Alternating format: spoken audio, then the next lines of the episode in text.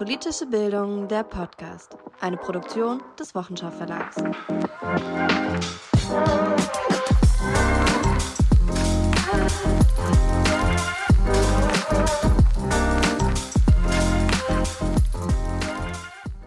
Willkommen zu Politische Bildung, der Podcast. Hier sind Funda und Hanna aus dem Wochenschau Verlag. Wir hören uns heute hier in der achten Folge zu einem traurigen Jahrestag wieder.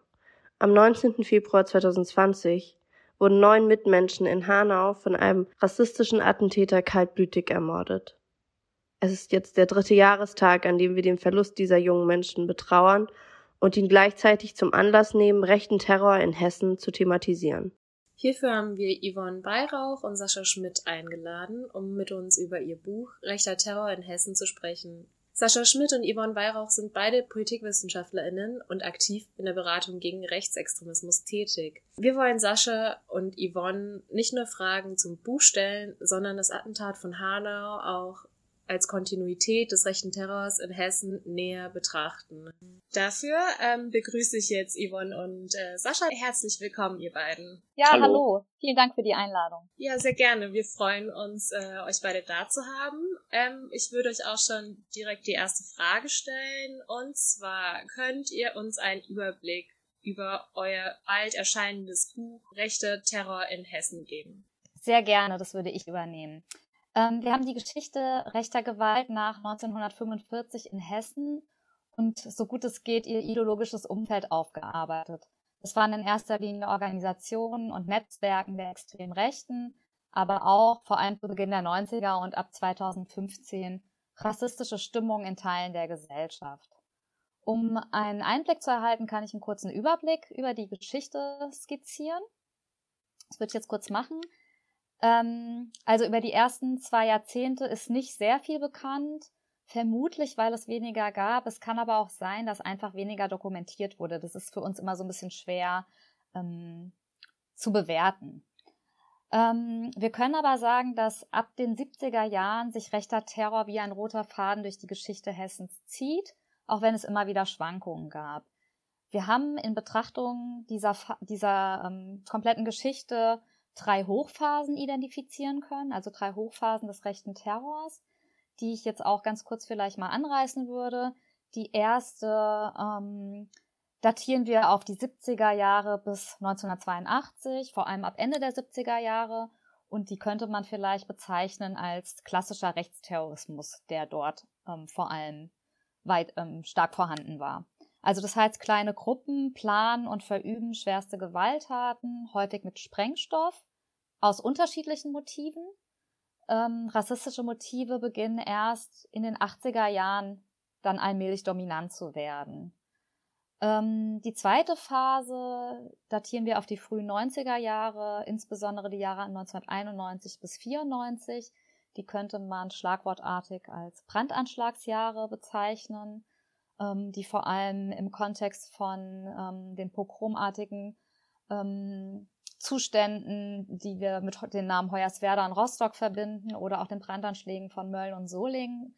Ähm, also das sind jetzt natürlich alles Orte außerhalb von Hessen, aber die haben sozusagen auch Nachahmungstaten in Hessen gefunden. Das kann man ganz gut an den äh, hochschnellen Zahlen ähm, in den Tagen und Wochen nach diesen Ereignissen betrachten. Und ähm, wichtig ist vielleicht auch noch für die Phase zu sagen, dass nie zuvor und nie danach die Zahlen der Gewalttaten so hoch waren wie zu dieser Zeit. Im Unterschied zu dieser ersten Hochphase in den 70er, Anfang der 80er Jahre sind die Taten eher kurzfristig geplant und auch häufig situativ.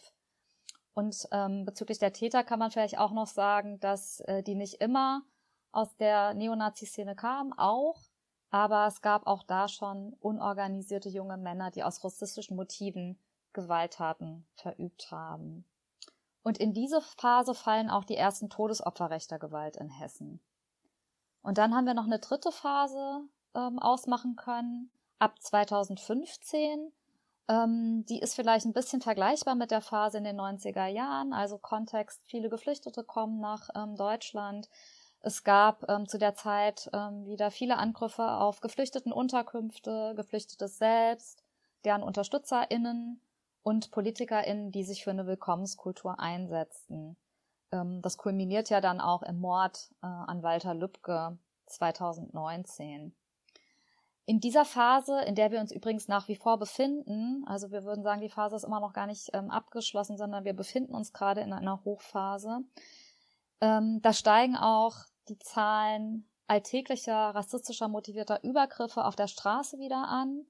Ähm, und vor allem seit etwa 2018 handelt es sich bei der Mehrheit der Taten um rassistisch motivierte Körperverletzungsdelikte.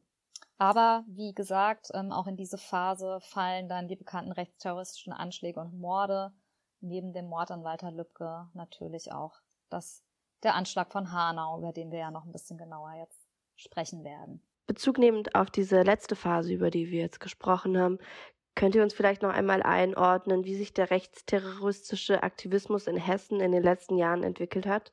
Ja, damit sind wir eigentlich dann in der dritten Hochphase, also diese aktuelle Hochphase, die 2015 begonnen hat. Dazu kann man feststellen, dass wir es mit sehr einer hohen Zahl an Gewalttaten zu tun haben, obwohl die klassischen neonazistischen Strukturen, also NPD, freie Kameradschaften oder auch der dritte Weg, relativ schwach ausgeprägt sind. Die, der Hintergrund ist sicherlich auch in den gesellschaftlichen Zusammenhängen zu sehen, die reaktionäre Entwicklungen in Teilen der Gesellschaft mit sich brachten oder auch in Verbindung mit Krisen, also beginnt 2013 mit der Euro-Krise, den Anstieg der Asylzahlen ab 2015, die Silvester nach 2015 in Köln, Corona, aber auch aktueller Angriffskrieg Russlands auf die Ukraine, aber auch mit der Liberalisierung von Teilen der Gesellschaft, beispielsweise im Umgang mit diversen geschlechtlichen Identitäten, denen sich diese reaktionären Teile der Gesellschaft nicht anschließen wollen. Und in dem Kontext seit 2015 entstehen dann eben neue rechte Gruppierungen wie die AfD, Pegida, aber auch wie jüngst die Reichsbürger, die in Erscheinung treten und gewalttätig agieren wollen. Und das eben auch mit einer stetigen Radikalisierung dieser Gruppierungen. Man kann unseres Erachtens nicht von dem rechtsterroristischen Aktivismus sprechen, der sich linear entwickelt, sondern wir haben es eher mit einer Gleichzeitigkeit unterschiedlicher Spektren, Phänomene und Entwicklungen zu tun. So idealtypisch aufgeteilt könnte man vielleicht sagen, wir haben es mit dem radikalisierten, rassistisch-nationalistischen Wutbürger zu tun, der zur Waffe greift, wie beispielsweise in Wächtersbach oder bei Schüssen auf Geflüchtete im Rheingau-Taunus aber auch den Drohbriefen, die unter NSU 2.0 bekannt sind. Wir haben es mit reaktivierten Neonazis zu tun, wie jenem, der, also dem Mörder von Walter Lübcke, der sich durch die flüchtlingsfeindliche Hetze ermutigt fühlte, wieder loszuschlagen. Wir haben den sogenannten neuen Tätertypus, also beispielsweise den Attentäter von Halle oder den ähm, Anschlag am OEZ in München 2016, wo sich äh, junge Menschen vor allen Dingen durch Internetforen vernetzen und radikalisieren. Einen ähnlichen Fall hatten wir beispielsweise 2019 auch in Wiesbaden, wo dort ein junger Mann den, das Anschlag, den Anschlag von München ähm, wiederholen wollte und sich auf den Attentäter bezog. Aktuell gibt es einen Prozess am Frankfurter Landgericht gegen einen jungen Nordhessen, der ein Ableger der aus den USA stammenden Gruppe Atomwaffendivision aufbauen wollte und mutmaßlich Sprengstoffanschläge verüben wollte. Und wir haben Anschlags- und Umsturzpläne wie jene von Franco A. oder ein weiteres aktuell laufendes Gerichtsverfahren gegen einen Bundeswehrsoldaten aus dem Taunus und dann natürlich die Reichsbürgergruppe Patriotische Union, die ja Ende letzten Jahres aufgeflogen ist. Und die Besonderheit gerade bei letztgenannten ist, dass fast alle nicht aus dem klassisch extrem rechten Spektrum, aus extrem rechten Strukturen standen, sich aber in den letzten Jahren sehr, sehr stark und sehr, sehr schnell radikalisiert haben. Und schließlich haben wir dann eben den Attentäter von Hanau, der in gewisser Weise auch ein radikalisierter Bürger ist, der aber in Kombination aus krankhaften Verfolgungswahn, Verschwörungsglaube und nationalistisch, rassistisch, aber auch neoliberalen Vorstellungen handelte. Ich ähm, würde da gerne noch mal ein bisschen weiter in die Tiefe gehen. Also du hast für uns jetzt den Attentäter von Hanau schon mal in dieses ähm, Spektrum der verschiedenen Tätertypen eingeordnet. Aber kannst du uns, kannst du die Tat vom 19. Februar von 2020 auch noch mal in die Geschichte des rechten Terrors in Hessen einordnen und vertiefen für uns? Ja, tatsächlich ist über den Radikalisierungsprozess des Attentäters bisher relativ wenig bekannt. Ähm, soweit wir wissen, war er nie Mitglied in irgendeiner extrem rechten Organisation. Ähm, angesichts dessen, was wir aber über seinen Vater wissen, der sich ähnlich wahnhaft und rassistisch äußert, ist es äh, naheliegend, dass vieles in der Vorstellungswelt des Täters familiär geprägt wurde. Ähm, es gibt auch Hinweise, dass seine Ideologie über das Lesen von Büchern geformt, ähm, wahrscheinlich geformt ist. Ähm, ein anderer Hinweis ist, dass es ein Video gab, das der Täter kurz vor der Tat veröffentlicht hat. Ähm, das lässt erkennen, dass er an Verschwörungserzählungen glaubte, die in den letzten Jahren im QAnon-Spektrum kursierten. Also da scheint er auch was ähm, mitbekommen zu haben, auf jeden Fall. Jenseits dessen finden sich jedoch kaum Hinweise, dass er in irgendeiner Form in extrem rechte Internetforen oder ähnliches eingebunden war oder sich auf Diskurselemente aus diesem Spektrum oder aber auch auf vorhergehende Attentate bezog. Das haben wir ja immer wieder auch in, gerade bei diesem neuen Tätertyp, dass die sich gerne auf vorherige Attentäter beziehen. Das haben wir bei dem Fall Hanau, soweit wir wissen, nicht. Ähm, nach heutigem Kenntnisstand würden wir deswegen sagen, dass es ganz schwer ist, den Anschlag von Hanau ähm, in die Kontinuitäten des rechten Terrors in Hessen einzuordnen. Wir vermuten, dass, ähm, dass, es, dass diese Tat genauso gut auch in einem anderen Bundesland hätte stattfinden können. Vielen Dank. Vielleicht können wir auf diesen Unterschied kurz nochmal eingehen. Ihr schreibt in eurem Buch über extrem rechte Strukturen, die immer wieder Gewalttaten begünstigt haben. Könnt ihr uns in dem Zusammenhang vielleicht ein bisschen mehr darüber erzählen, was genau mit diesen Strukturen gemeint ist und was da den Unterschied zwischen dem Anschlag von Hanau und dem Mord an Waldgar Lübcke ausmacht? Gerne. Mit Strukturen meinen wir zum einen gefestigte Organisationen oder Parteien mit formaler Mitgliedschaft, aber auch informelle Netzwerke, die nach außen nicht immer erkennbar, aber nach innen sehr wohl auch Organisierungsgrade aufweisen. Das wären zum einen für die erste Ebene eben die klassischen Parteistrukturen wie NPD oder Dritter Weg und dann für die zweite Ebene die informellen klassischen Kameradschaften, aber auch rechte Subkulturen wie die Skinhead-Szene, die vor allen Dingen in den 80er, 90ern entstanden ist. Wir haben versucht, die bedeutendsten für die Entstehung rechter Gewalt in der Geschichte Hessens herauszuarbeiten und dabei ging es uns darum, erkennbar werden zu lassen, welche Gruppierungen und Milieus einen wesentlichen Anteil an der Entstehung rechter Gewalttaten haben. Bezüglich der genannten Attentate an Walter Lübcke und in Hanau lässt sich unserer Meinung nach sagen, dass diese Bedeutung der Strukturen sehr unterschiedlich bewertet werden muss. Der Mörder von Walter Lübcke weist eine Gewaltbiografie seit seinem 15. Lebensjahr auf und war mindestens über zwei Jahrzehnte lang aktiv in der organisierten neonazistischen Szene, also in NPD und freien Kameradschaften. In den letzten Jahren vor dem Mord hatte er sich von den Szeneaktivitäten offenbar weitgehend zurückgezogen. Die Kontakte zu verschiedenen Gefährten bestanden jedoch weiter. Das zeigt, dass die Anbindung an die Szene auch über das formale Engagement in Gruppen hinaus bestehen kann und diese Personen daher weiterhin eine Gefahr darstellen, selbst wenn sie öffentlich nicht mehr in Erscheinung treten. Interessant ist in dem Fall aber auch, dass für ihn die neuen rechten Gruppierungen, also die Identitäre Bewegung beispielsweise und die AfD aber interessanter waren als die NPD und andere. Bei dem Attentäter von Hanau hingegen finden sich, wie bereits gesagt, eben keine solchen klaren Bezüge. Dennoch würden wir sagen, dass Hanau kein Einzelfall ist, denn die Tat muss viel mehr betrachtet werden vor dem Hintergrund weit verbreiteter rassistisch-nationalistischer Einstellungen, also eher gesellschaftlicher Diskurse, die der Täter dann eben auch in radikalisierter Art und Weise verinnerlicht hatte. Und ein Spezifikum rechter Gewalt ist, dass sie keine Organisation braucht. Das zeigt sich eigentlich auch in beiden Fällen. Es ist schlicht und weg einfach die völkisch-nationalistische Ideologie, also eine Ideologie der Ungleichheit, in der die Gewaltförmigkeit immer angelegt ist.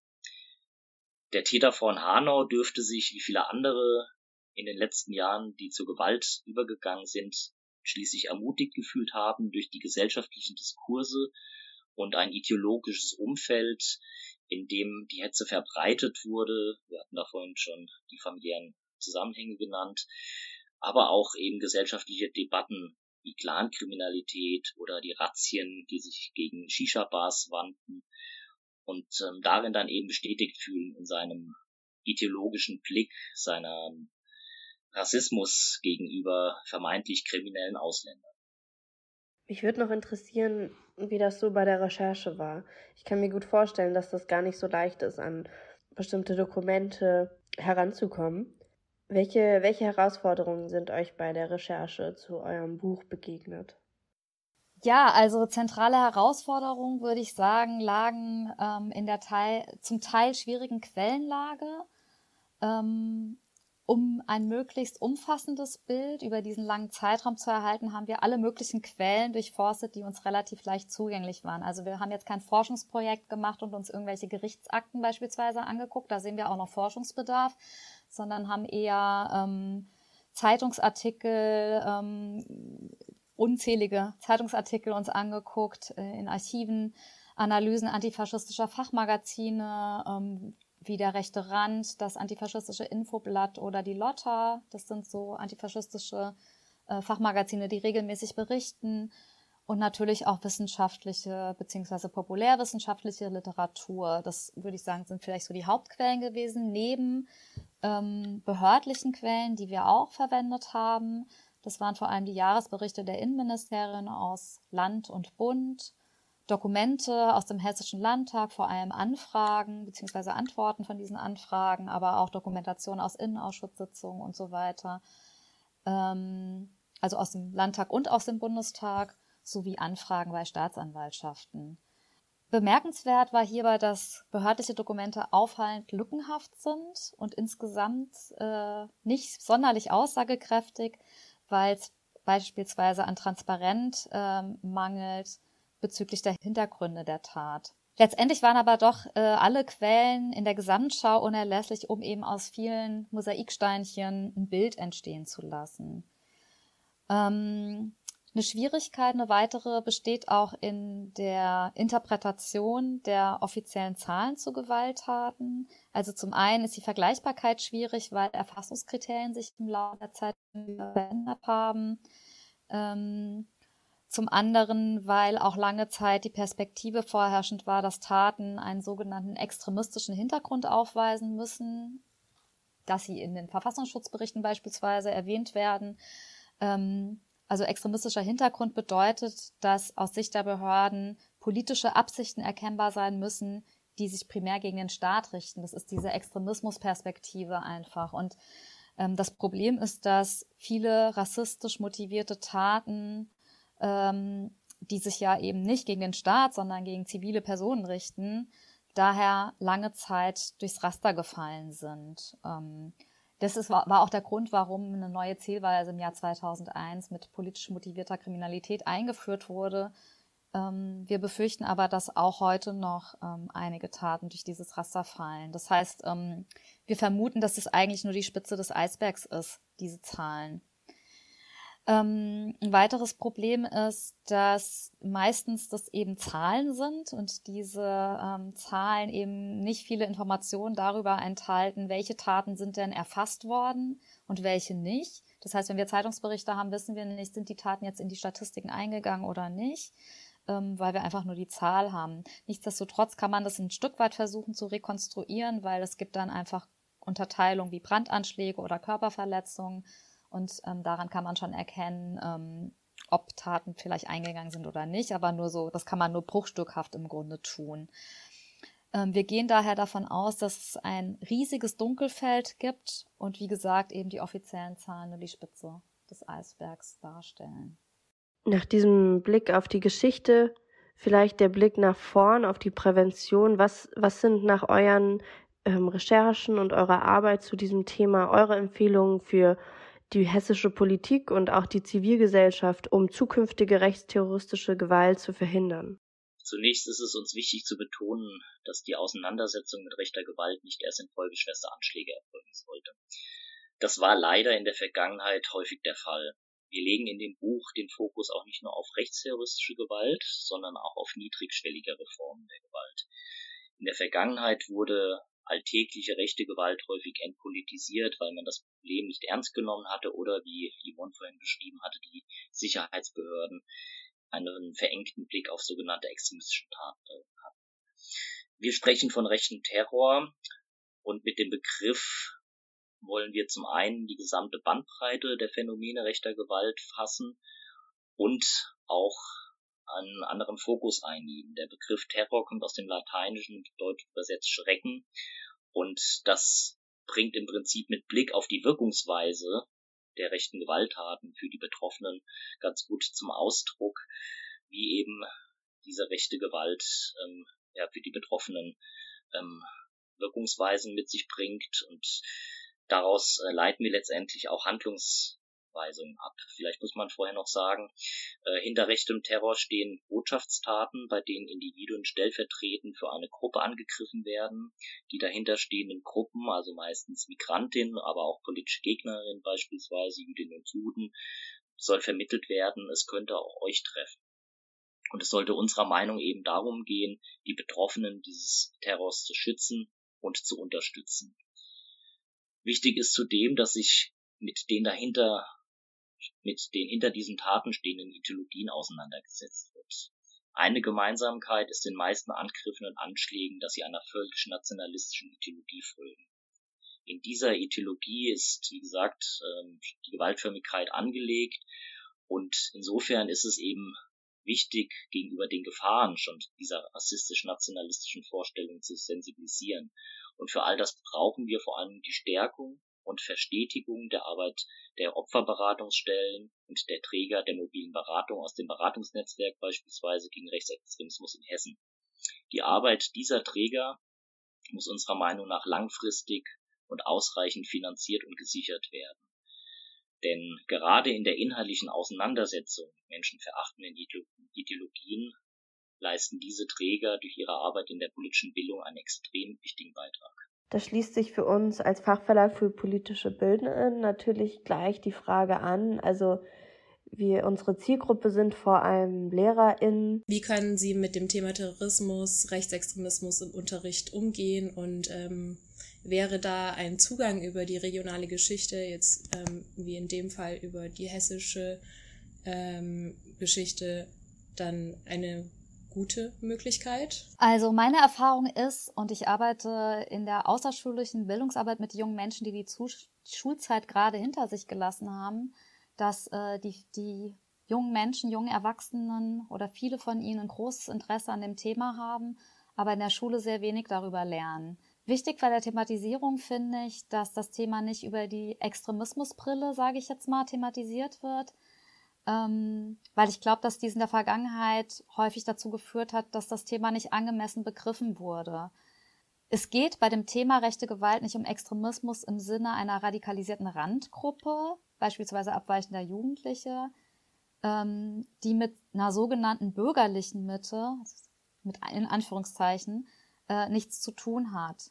Sondern das Problem, das haben wir jetzt ja schon ein paar Mal gesagt, entsteht genau dort. Das hat was mit nationalistischen, rassistischen Einstellungen zu tun, die gesellschaftlich tief verankert sind. Und ich glaube, da muss man ran. Und das ist, glaube ich, auch äh, der Ansatz äh, von dem, was man in der Schule ganz gut machen kann. Ähm, Rassismus ist ein strukturelles Problem, das nicht zwangsläufig mit bösen Absichten zu tun hat. Ähm, sehr oft sind diese Vorstellungen unbewusst, weil wir eben mit ihnen aufgewachsen sind. Und das Wichtigste, glaube ich, ist, darüber ein Bewusstsein zu wecken und so selbstkritische Reflexionen anzustoßen. Ähm, ich glaube, dass aber das Thema rechte Gewalttaten, rechter Terrorismus ein guter Ausgangspunkt dafür sein kann, ähm, diese Themen eben aufzugreifen und zu thematisieren. Wichtig ist es eben einfach, dass man die ideologischen Hintergründe unter die Lupe nimmt und eben rechte Gewalt als Botschaftsgewalt, wie von Sascha gerade schon dargelegt, ähm, thematisiert.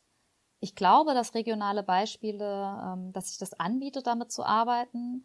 Das hat vielleicht auch den Vorteil, ähm, SchülerInnen Zugänge zu verschaffen und das Thema aus der Abstraktion rauszuholen. Gleichzeitig muss man aber auch bedenken, dass das Thema sehr angstauslösend sein kann. Weswegen ich glaube, dass man behutsam vorgehen muss. Und man muss auch ganz, das würde ich sagen, ist ganz wichtig mitdenken, dass es immer auch SchülerInnen gibt, die selbst Rassismus oder andere Diskriminierungserfahrungen haben. Das heißt, diese Thematisierung braucht ähm, eine vertraute Lernatmosphäre, in dem es auch Raum für Emotionen gibt, ähm, in der ein Raum, in dem Schülerinnen gut aufgefangen werden und sie sagen dürfen, wenn ihnen auch ein Thema gerade vielleicht zu viel ist. Ähm, und was ich auch ganz zentral finde bei der Thematisierung ist, dass man Beispiele so wählt, dass man betroffenen Stimmen hat. Ich finde es ganz wichtig, die Sichtweise von Betroffenen mit einzubeziehen, ähm, um eben zu verstehen, was rechte Gewalt für sie unmittelbar und auch für potenziell Betroffene bedeutet, letztendlich um Empathie auch zu wecken. Ähm, und in den letzten Jahren ist auch wirklich ähm, viel Material produziert worden, was man gut im Unterricht, glaube ich, einsetzen kann. Vielen Dank, vielen Dank für eure ausführlichen Antworten und dass ihr uns so äh, tiefe Einblicke in eure Arbeit gegeben habt. Vielen Dank dafür. Sehr gerne. Sehr gerne, ja.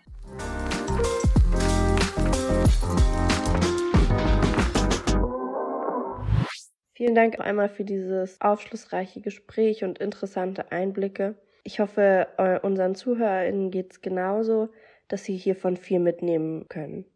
Wer über diese Folge diskutieren möchte oder uns Feedback geben will, macht das am besten in den sozialen Medien oder per E-Mail unter podcast.wochenschau-verlag.de. Genau, und alle unsere Folgen findet ihr unter politische Bildung, der Podcast bei Spotify, Apple Music, auf unserer Webseite wochenschau-verlag.de und überall sonst, wo es Podcasts gibt.